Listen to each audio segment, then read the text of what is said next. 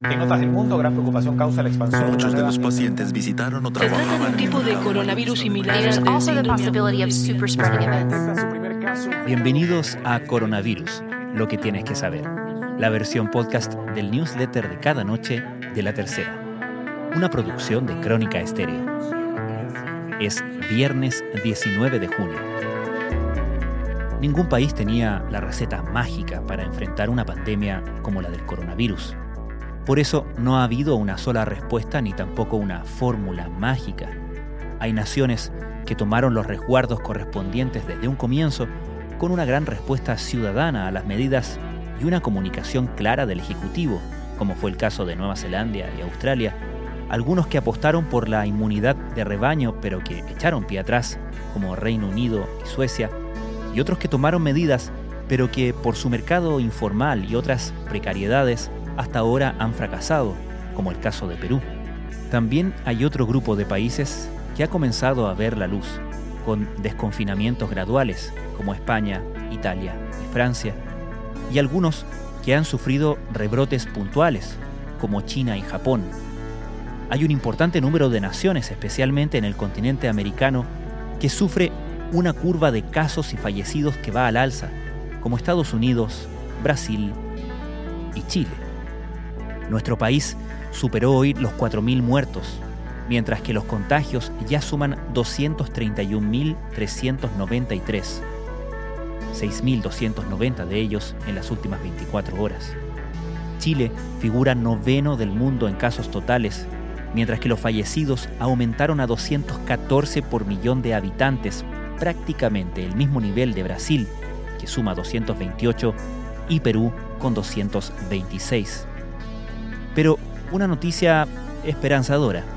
La OMS dijo hoy que si tenemos suerte, a fines de año estarán disponibles millones de dosis de vacunas contra el COVID-19 y para el 2021 unas 2.000 millones más. Estas son algunas de las informaciones que destacamos en la cobertura de la tercera a la crisis del coronavirus.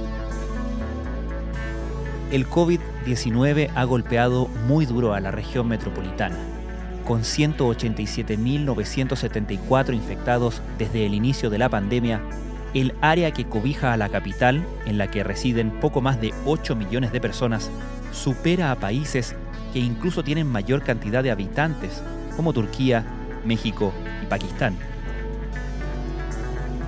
El Ministerio de Salud informó hoy que a partir de mañana sábado y luego de manera semanal, el informe epidemiológico incorporará datos adicionales proporcionados por el Departamento de Estadísticas e Información de Salud, DEIS, respecto a los fallecidos por COVID-19. Así, se incluirán también las muertes por el virus que no tienen confirmación de laboratorio. La subsecretaria de Telecomunicaciones, Pamela Guidi, abordó la idea de sumar a las compañías telefónicas a la labor de monitorear la movilidad de las personas que viven en comunas que están en cuarentena y realizar un seguimiento a los pacientes contagiados. Esto con el objetivo de que se respeten las normas sanitarias y disminuyan así las alarmantes cifras de casos.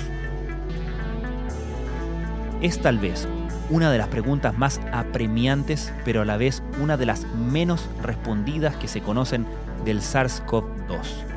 ¿Cuánto dura la inmunidad una vez que una persona se contagia con el virus? Hace una semana el gobierno de Jair Bolsonaro protagonizó una polémica al cambiar la metodología de recuento de contagiados por COVID-19, en un intento, según la prensa brasileña, por informar números menos impactantes. Pero las críticas hicieron que diera pie atrás, no así el avance de la pandemia, que no da tregua. Y en nuestro fact-checking de hoy abordamos la controversia sobre la inmunidad de rebaño. El jueves, la vocera Carla Rubilar dijo que nunca en este país se pensó en una inmunidad de rebaño.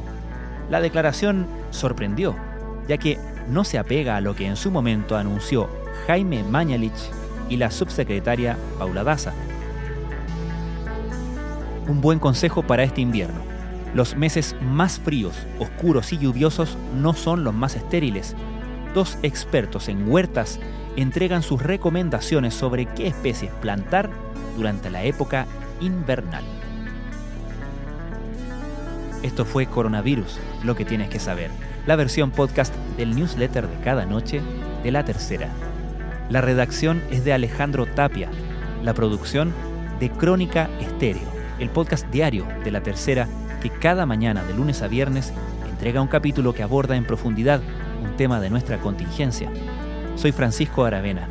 Que tengan muy buenas noches y un muy buen fin de semana.